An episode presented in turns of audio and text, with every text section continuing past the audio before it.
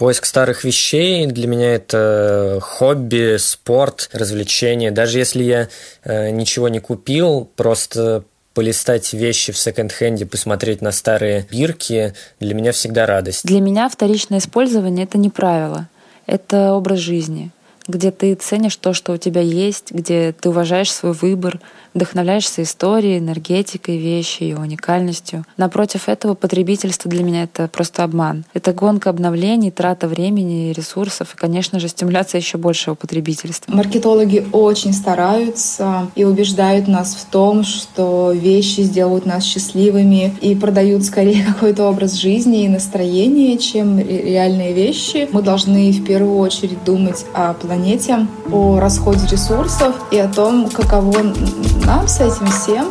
Всем привет! Вы слушаете короткий подкаст «Бумаги», с вами Вика Взятышева. И сегодня у нас необычный выпуск. Вообще мы в «Бумаге», помимо подкастов, делаем много всего. В первую очередь это, конечно, издание, но кроме того мы организуем мероприятия, проводим исследования и выпускаем еженедельные рассылки. Одна из них посвящена одежде. Каждую неделю мы рассылаем подписчикам письма о каком-либо предмете гардероба. И сегодняшний эпизод подкаста будет как раз о том, что мы носим. А если точнее, об осознанности в моде. Мы поговорим о том, как выбирать одежду без ущерба для экологии и расскажем истории людей, которые стараются как можно реже покупать новые вещи. А проведет этот выпуск моя коллега, автор рассылки бумаги, стилист Саша Добрянская. В 2017 году я запустила проект Сартори. В нем я изучаю одежду и внешность со всех сторон. И, в частности, меня интересует взаимосвязь индустрии моды и экологии. Почему? Потому что нас много, нам всем нужна одежда, и логично предположить, что эта наша потребность как-нибудь досказывается на планете. За время существования Сартори я несколько раз выступала с лекциями на тему взаимосвязи моды и экологии, а в прошлом курировала целый лекторий, который был посвящен устойчивому развитию в моде. Благодаря этому я смогла немного глубже погрузиться в предмет, так что сегодня постараюсь изложить вам все самое важное быстро и понятно. Проблема. Как я уже сказала, нас много, но это только полбеды.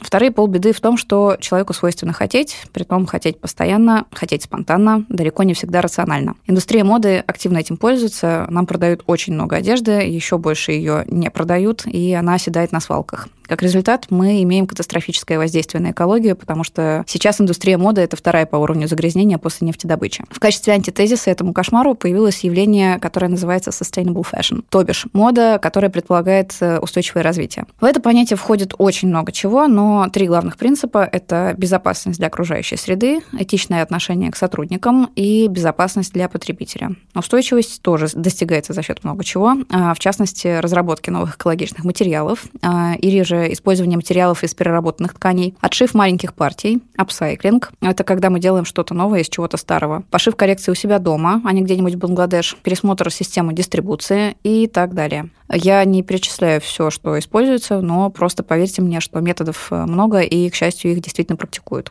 Очевидно, что это движение с обеих сторон. Потребители тоже меняют свои привычки по части одежды. Это делают не только производители. И ясно, что речь не обо всех потребителях, но все-таки определенное бурление происходит. Это можно назвать словосочетанием осознанное потребление, можно не называть. По большому счету речь идет о том, что человек просто как-то начинает задумываться, прежде чем добавить в свой шкаф новую вещь. Задумывается об экологическом следе, о том, насколько эта вещь ему действительно нужна, где и кем она делалась, из чего или из кого она делалась и так далее. Для многих людей именно эти факторы становятся основными при выборе новых вещей. Когда я был ребенком, родители не брезговали покупать мне одежду в секонд-хендах. Тогда это были, конечно, не магазины, а раскладушки. Поэтому, когда я вырос и начал покупать себе одежду уже за свои деньги, покупать э, в секонд-хендах стало для меня чем-то совершенно естественным. Это петербургский фотограф Паша Бергер. Он регулярно покупает одежду в секонд-хендах, винтажных магазинах и на блошиных рынках. Паша рассказывает, что поначалу не видел особой разницы между тем, чтобы купить вещь с большой скидкой на распродаже в торговом центре или в секонд-хенде. Со временем, впрочем, покупка старых вещей стала для меня вопросом одновременно и эстетическим, и этическим. С одной стороны, старые вещи зачастую качественнее современного масс-маркета. У них э, лучше материалы, фурнитура, текстура, крой. Для меня они просто интереснее. В то же время, покупая бывшие в употреблении вещи, мы не поддерживаем чудовищную индустрию быстрой моды, которая э, является серьезным загрязнителем окружающей среды.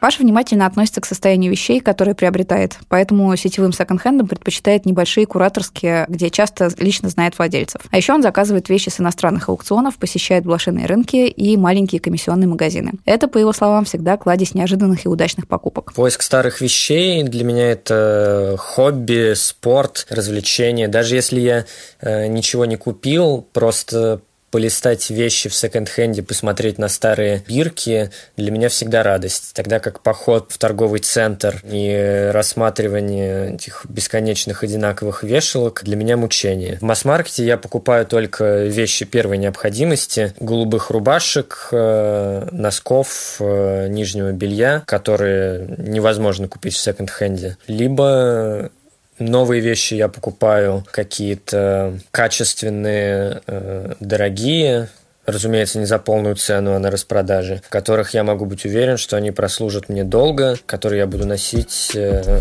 с удовольствием. Сделать потребление более осознанным можно многими способами, при том как одним, так и всеми сразу. Во-первых, можно перестать покупать новую одежду и либо покупать ее в секонд-хендах, либо брать на свопах, либо же забирать у родственников или на каком-нибудь Авито. Во-вторых, можно апсайклить свою одежду более-менее до бесконечности. Собственно, до начала массового производства все примерно так и поступали. Ходили латанные, перелатанные и даже обеспеченные слои общества часто перешивали свою одежду по новым фасонам. В-третьих, можно и нужно пересмотреть свои взгляды на гардероб и начать покупать только максимально качественные вещи, которые сочетаются друг с другом. Правильно за ними ухаживать, правильно их хранить и тем самым максимально продлевать их жизнь. Ну и в-четвертых, обязательно нужно одежду правильно утилизировать. Можно отдавать ее на переработку, благотворительные организации и так далее. Важно лишь, чтобы она не попадала в мусорный бак, потому что очень много из современного масс-маркета делается из полиэстера, а он разлагается не то чтобы очень быстро. Ирина Козловских – экоактивистка, сотрудница Greenpeace и последовательница образа жизни Zero Waste. Она практикует все эти способы. Э, покупает вещи в секонд-хендах, благотворительных организациях, практикует апсайклинг и шьет одежду в стиле пэтчворк, а уже непригодные окноски и переделки относит в контейнеры благотворительного фонда. Она отказалась от покупки вещей в масс-маркете порядка 12 лет назад, когда посмотрела документальный фильм «Голубой Китай». Это фильм, в котором рассказывается об истории несовершеннолетних девушек-сотрудниц фабрик по производству джинсов, которые работают за очень небольшую плату и в тяжелых условиях. Тогда я увидела ну, тех людей, которые стоят за дешевой одеждой, коллекции, которые обновляются по 20 раз в год, и поняла, что не хочу поддерживать эту индустрию своим кошельком. Но к тому моменту я уже одевалась в секонд-хендах, потому что это было частью субкультуры, в которой я находилась, и я уже была экоактивисткой и знала, что секонд-хенды гораздо экологичнее, чем ну, новая одежда.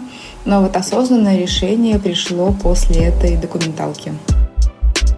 Наверное, самым интересным экспериментом был год без покупок, когда я решила, что я не буду покупать себе ничего, за исключением тех вещей, которые можно съесть или намазать на себя. Ну, то есть я покупала продукты, я покупала зубную пасту и крем для лица и оплачивала какие-то услуги, ну, например, там ходила в музеи или путешествовала куда-то, но новых вещей я не приобретала. И это был интересный опыт, потому что оказалось, что у меня уже всего достаточно, и с этим можно жить.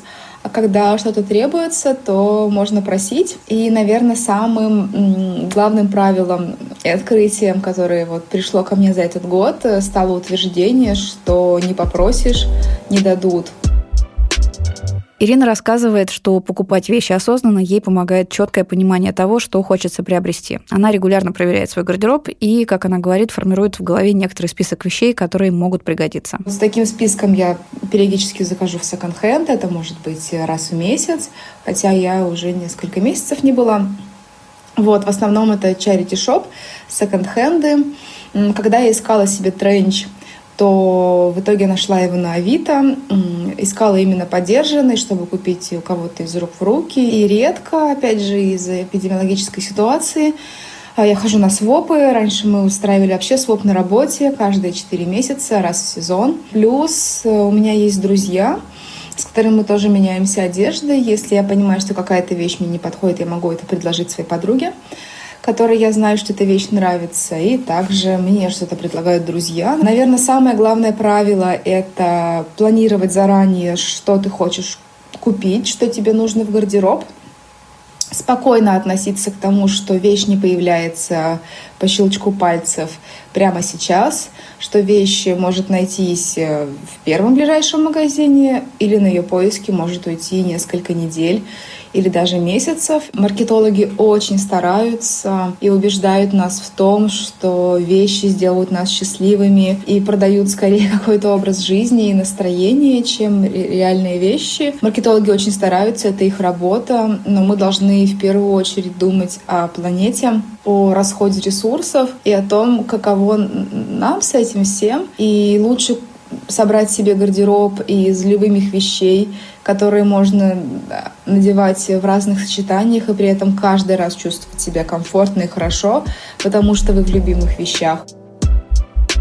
Вообще в России первые ростки осознанного потребления проклюнулись совсем недавно, года три назад. Но я бы не стала называть это движением, скорее это просто некое направление здравой мысли. Можно сравнить с тем же самым вегетарианством. Я вот вегетариане уже больше 10 лет и как-то до сих пор не сходила ни на одну сходку единомышленников. А вот встретиться с единомышленниками по осознанному потреблению вещей, если вы живете в крупном городе, в целом не так уж сложно. Это происходит на слопах, в авторских секонд-хендах, там часто образуется своя аудитория. В последние годы таких мест появляется все больше. О том, что мотивирует на создания таких мест, а также о том, кто и зачем сегодня приходит в секонд-хенды, рассказывает Маша Ирина, основатель секонда «Волки-модники» и соорганизатор своп-вечеринок в Санкт-Петербурге. Сначала со мной случился первый в жизни своп. Лет пять назад я с близкой подругой и замечательным человеком Таней Шагидой посетила стороннее мероприятие с еще никому неизвестным названием «Своп». Мы менялись одеждой в незнакомой компании в коммуналке на Васильевском острове. Впечатления были настолько сильными, что мы сразу же решили организовать свой, только лучше. С тех пор раз в сезон Маша и Таня проводят закрытую слов-вечеринку «Вещпад», попасть на которую можно только через одно рукопожатие. Маша говорит, что это всегда особенные эмоции, потому что свопы — это, конечно, не столько про обмен одеждой, сколько про живое общение. Любовь к секонд-хендам и барахолкам была всегда. Это что-то из детской мечты об археологии, тайниках, удивительных вещах на чердаке. И, конечно же, первые детские впечатления мне подарил блошиный рынок на Удельной. Проект «Волки-модники» возник сам собой. Несколько лет отдавала предпочтение покупке одежды секонд-хенд, в том числе в Европе, и открыла в себе способность находить забытое, достойное и спасать его от забвения. Каждая вещь в шоуруме отобрана и одарена вниманием. Волки-модники подарили мне возможность воплотить мечту сразу обо всем. Это и о культуре, о истории, о моде, об экологии, о благотворительности, об осознанности. Для меня вторичное использование — это не правило, это образ жизни где ты ценишь то, что у тебя есть, где ты уважаешь свой выбор, вдохновляешься историей, энергетикой вещи, ее уникальностью. Напротив этого потребительство для меня это просто обман. Это гонка обновлений, трата времени и ресурсов и, конечно же, стимуляция еще большего потребительства.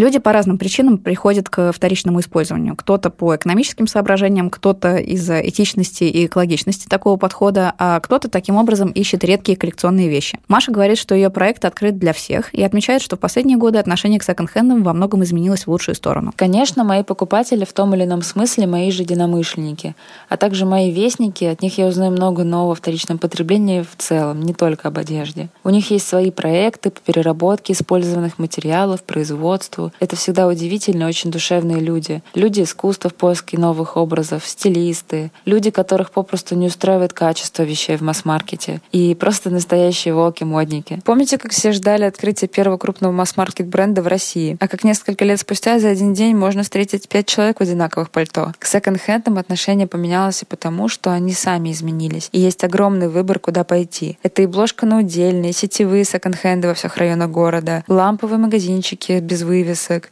помпезные шоурумы, где вас встретят бокалом шампанского, огромное число онлайн-проектов, достойных многотысячной аудитории и камерные квартирные распродажи на любой вкус. На этом все. Если хотите больше, присоединяйтесь к нашей рассылке про одежду. Раз в неделю я рассказываю подписчикам бумаги о какой-нибудь вещи, о том, как ее носить, где ее дают и что в ней хорошего. В октябре, например, у нас был цикл писем о вещах из гардероба гиков, и первое письмо было посвящено галстуку бабочки. Подписаться можно на сайте бумаги в разделе «Письма». Ссылку мы оставим в описании к этому эпизоду. Кстати, мы периодически проводим мероприятия для подписчиков. За обновлениями вы можете также следить на нашем сайте paperpaper.ru.